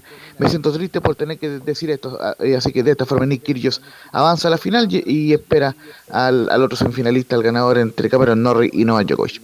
Ok, gracias, Laurencio. ¿Algo más para terminar, muchachos? Eh, no, yo quería decirle que cuánto fue la última vez fue que campeón Audax, porque se hablaron de El jugadores y más tanto, jóvenes. ¿no? Imagínate, la época de 48. Chirino, la época de Chirino, Llori, Torres, Carrasco, Cortés, Espinosa, Águila. Pónganse de pie los hinchas de Audax. Y en cuanto a jugadores que llegaron con, mucha, con mucho esfuerzo de luz, me acuerdo de Carlitos Cisterna, que es vecino nuestro, que hizo un gol increíble, y Lucho Mosquera. Bueno, el mismo Horacio. Rivas. El mismo Horacio Rivas El también. claro, pero es que Horacio. Claro. Bueno, Yo lo- con respeto y Carlos, lo que mejor, lo que, lo que más disfruté en el Audax yo cuando me tocó, porque aparte de entrenar en el estadio Sí. el día sábado era cuando estaba el biche. El Correcto. Borges. El Vichy Borges. Ok, Oye, gracias. y, y el hockey de Auda fue grande porque Giovanni Castiglione hace como pregúntale 100 a su años, papá sí. con los hermanos Firalterri. Hace como 150 años. Sí, pero es la historia de Auda la que está en duda con este cambio de logo. ¿Qué sí, Sí, eh, eh, una corrección solamente, son cuatro los campeonatos eh, del Audax y el último el año 57. 57, gracias. Gracias, Laurencio. Gracias a todos los que participaron. Invitarlo para la transmisión de hoy de la Católica con Sao Paulo. Y nosotros mañana nos encontramos en los viernes musicales. Hasta la próxima.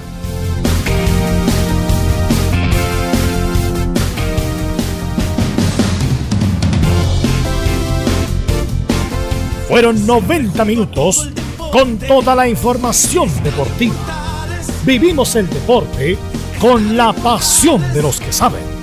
Estadio en Portales fue una presentación de Ahumada Comercial y Compañía Limitada. Expertos en termolaminados decorativos de alta presión.